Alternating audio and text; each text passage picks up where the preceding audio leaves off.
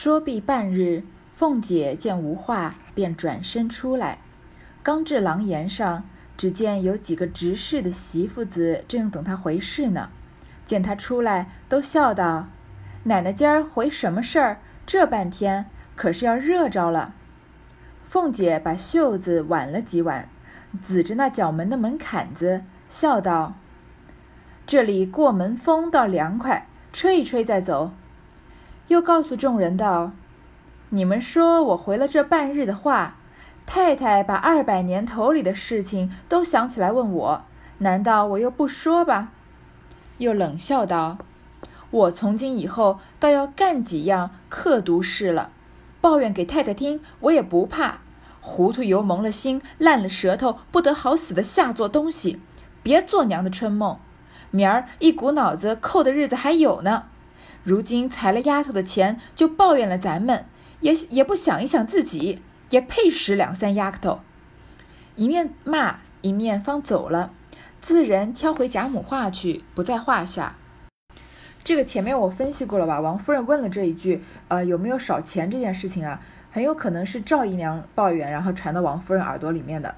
那王熙凤在这里解释说，是因为丫鬟的份力减半了嘛？那王熙凤这里当然就很生气了，因为因为赵姨娘的事情，她等于吃了个闷亏，差点被王夫人逮个正着，被骂了。所以她这里呢就要指桑骂槐，虽然没有当着赵姨娘的面啊，但是很明显她骂的就是这个赵姨娘。她出来呢，那几个管事的媳妇，就是家家里面的这个仆人的媳妇啊。本来是要回他事情的，后来问他怎么这么半天？你看凤姐啊，要开始骂人之前这个气势，她先把袖子挽了几挽，就好像这个男人之间打架之前要把这个上衣脱了，或者把袖子挽起来这样。然后呢，指着角门的门槛子，指应该也就是脚蹬在那个门槛上面，然后就说呢，首先呢，好像是在说笑，但其实已经话里有话了，说这里的过门风啊倒是凉快，吹一吹再走。他说的过门风啊，肯定就是说人的这个风言风语的意思。然后又告诉他呢，说你们说我回了半天的话，说我时间太久了呀。但是太太把二百年头里的事情都想起来问我，这么老早之前的事情都问我，难道我不解释吗？难道我不说吗？然后呢，又开始正式的，呃，开始这个发难了，说啊，以后啊，我要真的要干几样刻毒事了，这种克扣的事情啊，我真的要开始做了。其实他已经在做了，但是他不可能说呀，说就算你们有人抱怨给太太听啊，我也不怕。然后他骂骂他什么呢？骂他糊涂油，糊涂油蒙了心。烂了舌头，不得好死的下作东西，骂得很难听了，还叫他不要做春梦啊！以后一股脑子扣你钱的日子还有的是呢。现在啊，裁了丫头的钱，丫头的份例减半了嘛，你就抱怨咱们，抱怨到我头上来了，你也不想想自己，你配使两三个丫头吗？这句话就明显看得出来是骂赵姨娘的了，因为这个，嗯，院这个院子里面贾府里面啊，哪有什么人是不配使丫头的呢？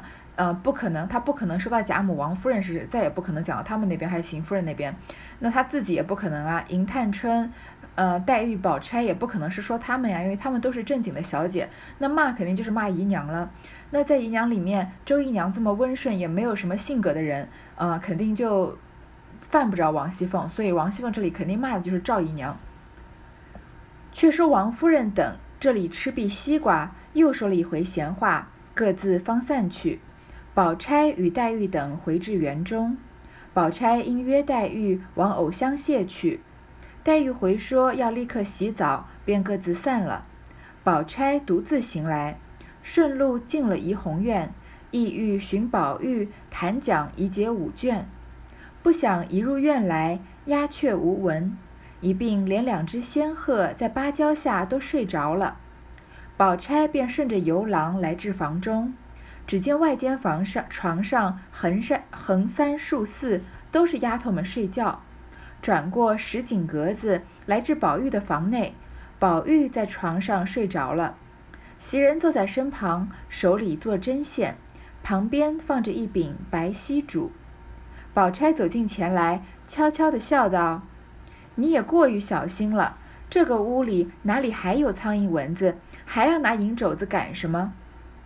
袭人不防，猛抬头见是宝钗，忙放下针线，起身悄悄笑道：“姑娘来了，我倒也不防，唬了一跳。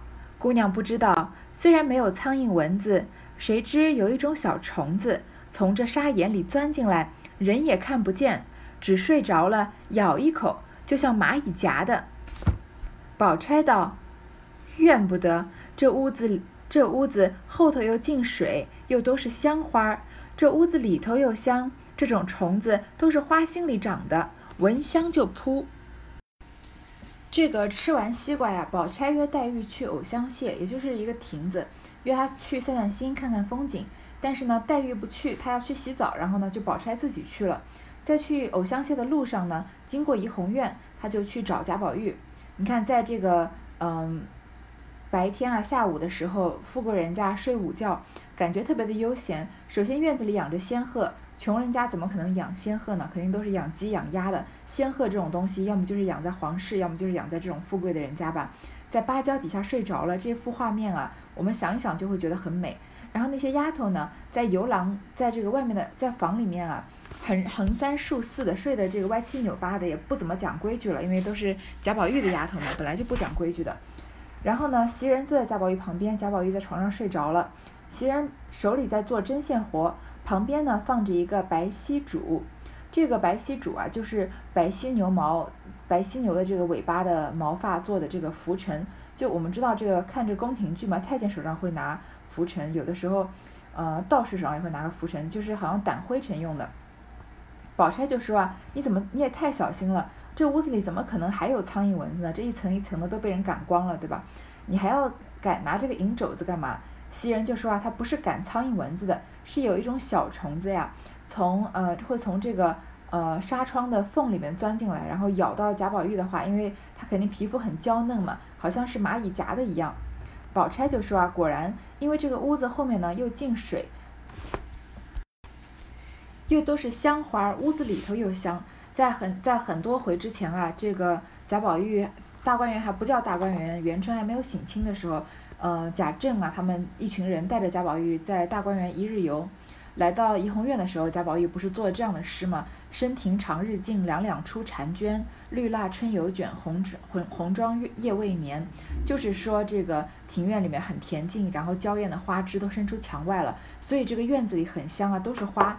那虫子呢，都在花心里长的，闻香就扑，所以这种虫子啊也很容易生长，然后呢又容易飞进床子房子里面来咬这个贾宝玉，所以啊袭人才很细心的准备了这个白犀主在旁边。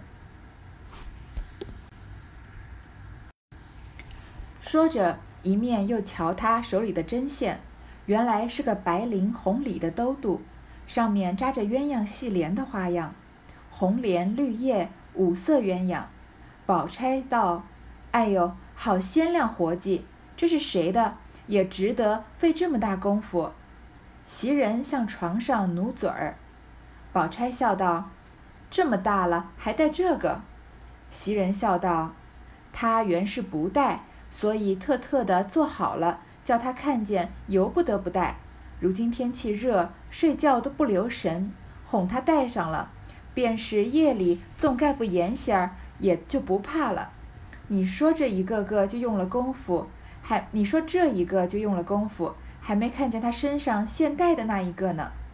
宝钗笑道：“也亏你耐烦。”袭人道：“今儿做的功夫大了，脖子低得怪酸的。”又笑道：“好姑娘，你略坐一坐，我出去走走就来。”说着便走了。宝钗只顾看着活计，便不留心，一蹲身，刚刚的也坐在袭人方才坐的所在。因又见那活计实在可爱，不由得拿起针来替他带刺。袭人帮贾宝玉缝的这个肚兜啊，好精致，是呃这个鸳鸯戏莲的图样。而且这个鸳鸯啊，还是五色鸳鸯。然后宝钗就说：“贾宝玉年纪都大了，还带肚还带肚兜干嘛？因为肚兜一般是小孩子带的东西，或者女孩子家带的东西。”袭人就说：“啊，因为我绣的很精致，所以她本来是不穿肚兜的。她看到这么精致、这么漂亮，贾宝玉很喜欢这个漂亮的东西嘛，又是他喜欢的袭人绣的，他就会戴了。因为呢，他要哄她戴上，为什么呢？如果这个夏天天热。”会蹬被子，把这个被子蹬坏了、蹬蹬掉了呀。夜里盖的不严的话，容易着凉。那穿了肚兜就不怕着凉了。你看袭人对贾宝玉的这种爱啊，嗯，不仅有男欢女爱，她在身体上已经跟贾宝玉发生过了关系，还有这种母亲对儿子一般这种母爱的光辉啊，呃，把对他对贾宝玉的照顾真的是非常的无微不至了。然后呢，袭人因为低这个脖子低着，一直在做针线活嘛，觉得脖子酸了，就要出去走一走。那宝钗在这边呢，其实宝钗不是有心要帮贾宝玉绣肚兜的，她只是正好坐在袭人刚刚坐的地方，又看到袭人绣得很好，就有点寄养了，然后呢，就拿起来继续刺了。不想林黛玉因遇见史湘云，约她来与袭人道喜。二人来至院中，见静悄悄的，湘云便转身先到厢房里去找袭找袭人，林黛玉却来至窗外，隔着纱窗往里一看，只见宝玉穿着银红纱衫子，随便睡着在床上，宝钗坐在身旁做针线，旁边放着银肘子。林黛玉见了这个景儿。连忙把身子一藏，手握着嘴，不敢笑出来，招手叫湘云。湘云一见她这般景况，只当有什么新闻，忙也来一看，也要笑时，忽然想起宝钗素日待她厚道，便忙掩住口，知道林黛玉不让人，怕她言语之中取笑，便忙拉她过，拉过她来道：“走吧，我想起袭人来。”他说：“午间要到池要到池子里去洗衣裳，想必去了，咱们那里找他去。”林黛玉心下明白，冷笑了两声，只得随他走了。这个林黛玉过来啊，呃，本来约了史湘云来跟来给袭人道喜，道什么喜呢？袭人的份例变成二两银子了，她是要做姨娘的人了，只是没有名分而已。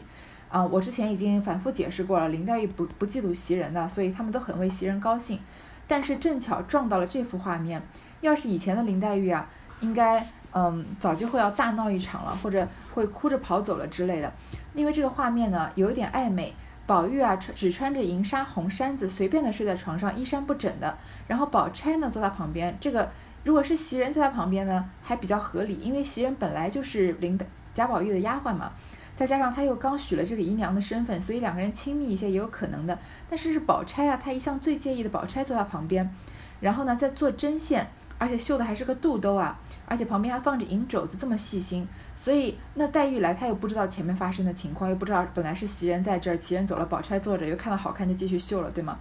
所以呢，呃，林黛玉啊就手捂着嘴不敢笑，招手叫史湘云一起来看。其实。这个林黛玉虽然就她之前也发生过这样的情况，她表面上是嗯取笑，其实她内心里面还是嫉妒的。但是林黛玉自从跟贾宝玉呃互通心意之后呢，她的性情不会这么不会再这么刚烈了。然后呢，本来呢史湘云也想找也想取笑的，但是想起宝钗啊，平常待她很好很厚道，就不再笑了。她因为她基本上是站在薛宝钗这边的这个时期的史湘云啊。然后他知道林黛玉嘴上不会让人的，肯定会拿薛宝钗取笑两句，但是不想他不想让林黛玉取笑薛宝钗，就护着宝钗就把林黛玉拉走了。林黛玉心里呢很明白史湘云是护着宝钗的，她就冷笑了两声，只得随他走了。她还是有点嫉妒呀，因为所有的女孩子，所有人喜欢薛宝钗，她都是不免有些嫉妒的，只是她现在更多的把它放在内心里了。这里宝钗只刚做了两，只刚做了两三个花瓣。忽见宝玉在梦中喊骂说：“和尚道士的话，如得如何信得？什么是金玉良缘？我偏说是木石姻缘。”薛宝钗听了这话，不觉怔了。忽见袭人走过来，笑道：“还没有醒呢。”宝钗摇头。袭人又笑道：“我才碰见林姑娘、史大姑娘，他们可曾进来？”宝钗道：“没见他们进来。”应向袭人笑道：“他们没告诉你什么话？”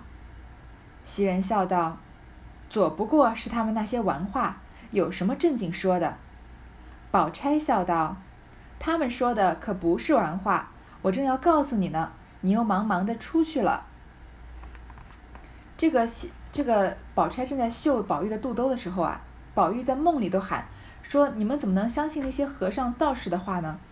我不管什么金玉姻缘哦，不管金玉良缘，我偏说是木石姻缘，这个很明显了。嗯，薛宝在贾宝玉的心里，他完全从来就不在乎金玉良缘的，因为他不爱薛宝钗嘛，他对薛宝钗是敬重。嗯，他要的是木石姻缘，是这个绛珠仙子，嗯，是木木就是草嘛，然后和他这块顽石啊两个人的姻缘。薛宝钗听了就怔了，她可能还不太清楚什么是木石姻缘的这个前因后果，但她明显的知道，呃，贾宝玉不 care 这个金玉良缘的事情，所以呢，他就怔住了，有点惊住了。然后袭人就过来，袭人就说呀，呃，刚刚啊，林姑娘和史姑娘来了。薛宝钗就问他，他们有没有告诉你什么话呀？因为给他这个二两分利的事情，他们是来恭喜的嘛。袭人说啊，是些玩笑话。但是薛宝钗就说呢，这可这次啊可不是玩笑话，是真的了。一句话未完，只见凤姐儿打发人来叫袭人。宝钗笑道：“就是为那话了。”袭人只得唤起两个丫鬟来，同着宝钗出怡红院，自往凤姐这里来。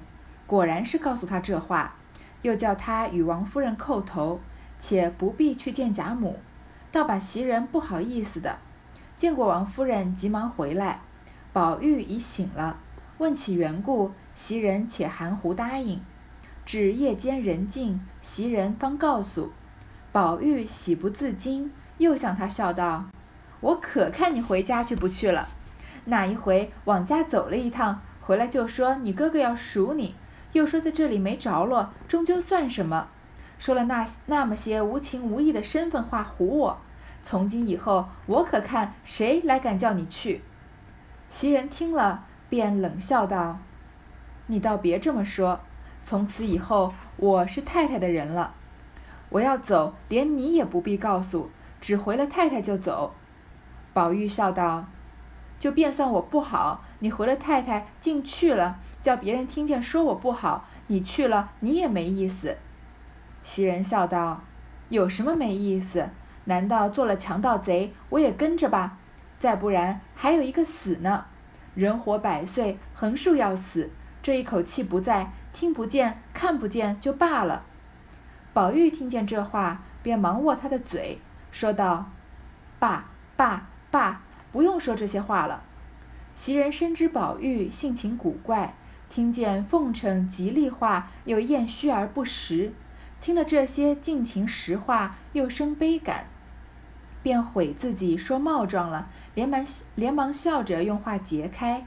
只见那宝玉素喜谈者问之，先问他春凤秋月，再谈及粉淡之银，然后谈到女儿如何好，又谈到女儿死，袭人忙掩住口。果然呢，凤姐是要来告诉袭人啊，发了二两份礼银子的事情。那袭人呢，自然是有点不好意思，也怕引起别的丫鬟的妒忌，所以就宝玉问她呢，她也不敢跟宝玉说，到夜里才说。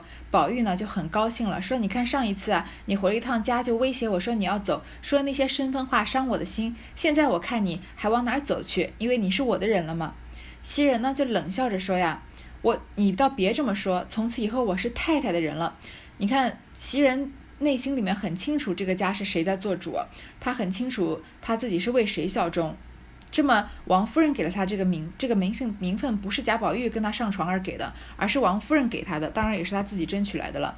他从此以后就是王夫的人，王夫人的人了。他说他要是走啊，连贾宝玉都不用告诉，只要告诉王夫人就行了。那贾宝玉啊，就笑着劝他说啊，你要是走了，别人就肯定听说是我不好你才走的，那你走了你也没意思。这个袭人啊，就继续跟着说：“难道你做了强盗贼，我也跟着吗？还而且再不然啊，还有死呢。说人反正横竖要死的。”宝玉呢，就赶快叫他不要说这些话。然后呢，袭人啊，就只好呢，嗯，袭人就知道啊，自己说话说冒撞了，说的有点冒失了，就笑着用别的话解开，专拣宝玉想听的话说。然后呢，又谈到女儿女孩子怎么好啊，又谈到女孩死，袭人呢，赶快就不说了。宝玉谈至浓快时，见他不说了，便笑道：“人谁不死？只要死得好。那些个须眉浊物，只知道文死谏，武死战。这二死是大丈夫死名死节，竟何如不死的好？必定有昏君他方见。他只顾邀名，猛拼一死，将来弃君于何地？必定有刀兵他方战。”猛拼一死，他只顾图汗马之名，将来弃国于何地？所以这皆非正死。袭人道：“忠臣良将，出于不得已，他才死。”宝玉道：“那武将不过仗血气之勇，疏谋少略，他自己无能，送了性命，这难道也是不得已？那文官更不可比武官了。他念两句书，淤在心里。若朝廷少有疵瑕，他就胡他就胡谈乱劝，只顾他邀忠烈之名，浊气一涌，及时拼死。这难道也是不得已？还要知道，那朝廷是受命于天，他不圣不仁，把天地。那天帝断不把这万几重任与他了，可知那些死的，可知那些死的都是孤民，并不知大义。比如我此时若国有造化，该死于此时的，趁你们在，我就死了。再能够你们哭我的眼泪流成大河，把我的尸首漂起来，送到那鸦雀不到的幽僻之处，随风化了，自此再也不要脱身为人，就是我死的得时了。袭人忽见说出这些疯话来，忙说困了，不理他。那宝玉方合眼睡着，至次日也就丢开了。说到女儿会死呢，贾宝玉又发表了一番他的长篇大论。他的观点是一向的这个极端和贾宝玉特殊的这个剑走偏锋的观点啊。他首先啊说，人都会死的，只要死得其所就行了。怎么样是个死得其所呢？首先他说怎么样不是死得其所。这个这些须眉浊物啊，这些男人啊，他们只知道自古以来只知道文死谏，武死战。这个谏呢，就是进谏的谏。我们其实都知道，嗯，这个文官啊，有一有一种谏言叫死谏，就是我冒死跟皇帝谏言。这个谏言呢，就是下级对上级进行规劝，主要就是指古代啊，这个大臣对皇帝、对君主进行规劝的。那，呃，死谏呢，就是这个谏言的最高境界了。在啊，不知道各位有没有看过明朝那些事，或者读过明朝的历史？在谏这个官呢，有分言官和谏官，也他们都是这个文官的一种啊，就是专门负责对皇帝这个进谏的，呃，履行这种监督和纠察的职责。在明代啊，嗯，谏官和言官啊，到达了最鼎盛的时期，他们啊，这个拨乱反正、正本清源啊，跟把这个。跟皇帝讲话毫不客气，有时候皇帝气得要杀他们啊，但是也拿他们无可奈何。很多次啊，他都都是言官力挽了狂澜。嗯，历史上有这个，就就像这个明代历史上就有很多非常著名的言官啊。嗯，有一个在官场上混得不太得志的，但他其实也是言官，就是这个心学的创始人王守仁了。这就不多说了。这里贾宝玉说啊，他们只知道文文官啊死于这个谏言，武官呢死于战场。这二这种两两两种死法呢，是大丈夫死明死节，是他们说是死得其所啊，但是我不这么认为啊，贾宝玉不这么认为，这种死啊还不如不死呢。为什么呢？你想想看，文文死谏，但是有什么事情要动用到一个人死谏呢？一定是个昏君啊，因为昏君不听人劝嘛，做了很多昏庸的决定，所以这个文官才冒死进谏。那他这个文官啊，他说这些文官啊是为了邀名，为了名利啊，才拼猛拼一死。将来弃君于何地？那你言官死了，那以后就不是没有向皇帝进谏的人了吗？你只顾着自己有有一时的功名啊，你你死得其所了，死得光荣，死的伟大了，那皇帝以后谁来劝皇帝呢？你不就等于弃君于何地吗？你不就等于弃这个君主于不顾吗？然后再说武官吧，说武官战死沙场啊，大家都觉得很英勇，是死得其所。我贾宝玉也不这么认为，为什么呢？为什么要什么地方要打仗呢？有刀兵的地方才会打仗，一定有敌人你才会打仗呀。你猛拼着一死啊，你只只图立下这个汗马功劳的名声，但是呢，你弃国家于何地呢？因为战争没有停止啊，不会因为你的死而停止。那你死了，不就没有人主持这个大局了吗？所以这也不是一个正死，也不是死于正途。贾宝玉这个说法非常的大逆不道，嗯，其实。嗯，跟之前其他的其他的嗯贾宝玉发表的几段言论不一样了。像贾宝玉说有一个东西，你要是喜欢它，你你喜欢听它盘子摔碎的声音也可以，只要不要生气的时候拿它出气。这种这种事情我们还是能嗯尽量的能理解贾宝玉的想法。贾宝玉这里说文死谏，武死战，说他们两个都不是死得其所呢，嗯，就是确实有一点太极端了。即使我们读红不是说我们吧，我读《红楼梦》到这个时候，还是没办法理解贾宝玉为什么这么觉得，因为。呃，如果像贾真的贾宝玉是一个呃通读历史的人，他居然对英雄气概完全没有一点点的共鸣啊，完全觉得他们是这个须眉浊物，而且不管是文官死于谏言，还是武官战死沙场呢，他都觉得他们是为了图名利。嗯，这点我觉得真正有熟读过历史的人肯定不会这么认为的。但是我们都不是贾宝玉嘛，他是他有这样觉得，他们觉得他觉得这样都不是死得其所。袭人呢，其实跟贾宝玉聊不来，因为他没有什么文化底蕴，也没有什么文化积淀。再加上他跟晴雯还不一样啊，他跟贾宝玉的思路也不在一个频道上，他跟我们比较像，他怎么反他只能怎么反驳呢？他说忠臣良将啊是不得已才死的，这个反驳的并不怎么妙，所以宝玉呢就跟着继续说了，说武将啊不过是仗血气之勇，他们不过是血气方方刚，有勇无谋，然后呢他自己无能才送了性命，他战死沙场啊，说到底不就是因为自己的谋略或者自己的军事才能不如敌人吗？其实这个有一点太狭隘了，很多的时候，嗯，敌人的数量庞大，或者有天时地利人和啊，都有可能导致这个战败，并每并不是每次的战败都要怪这个主帅无能的。但是贾宝玉是这么想，他是个比较极端的人，小年轻嘛，比较激进。然后呢，就说这难道是是不得已吗？自己无能也是不得已吗？那文官啊，就连武官都比不了了，他念两句书啊，迂在心里。他们这种迂腐的人啊，就仗着自己有点知识。